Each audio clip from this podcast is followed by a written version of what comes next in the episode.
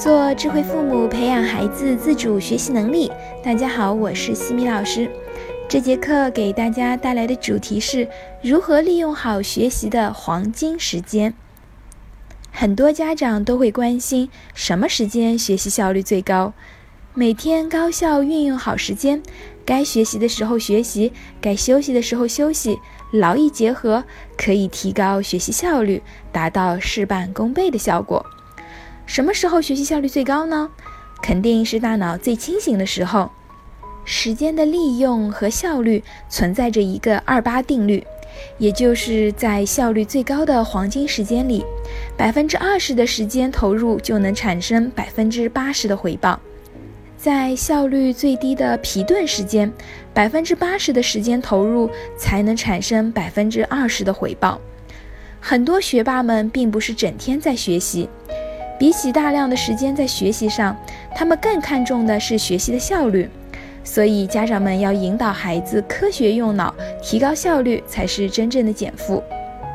生物学家研究发现，大脑在一天中有四个时间段是最为清醒的，分别是清晨起床后、上午八点至十点、下午六点至八点以及入睡前的一小时。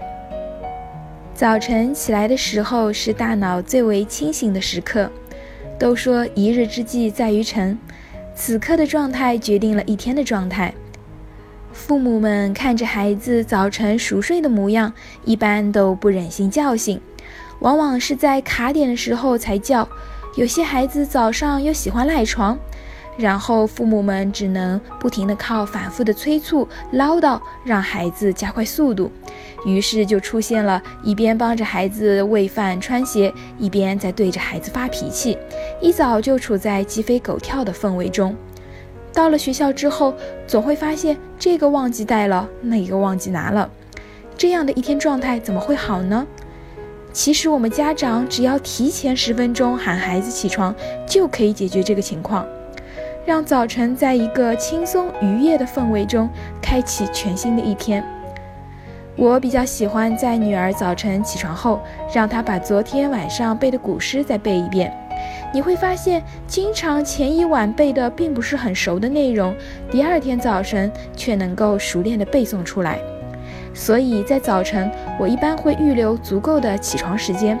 在吃早饭或者上学的路上，会和圆圆聊一聊天，或者趣味性的再考一考他英语单词以及掌握不扎实的知识点。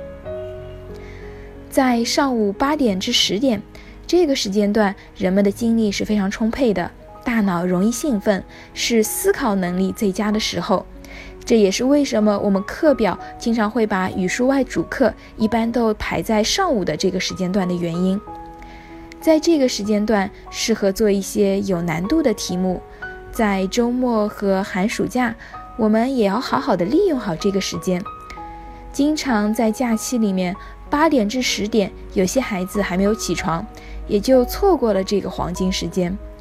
我们在寒暑假可以把作业安排在这个时间段，专注的把它们完成掉。此时不仅大脑非常的清晰，效率和状态也是极佳的。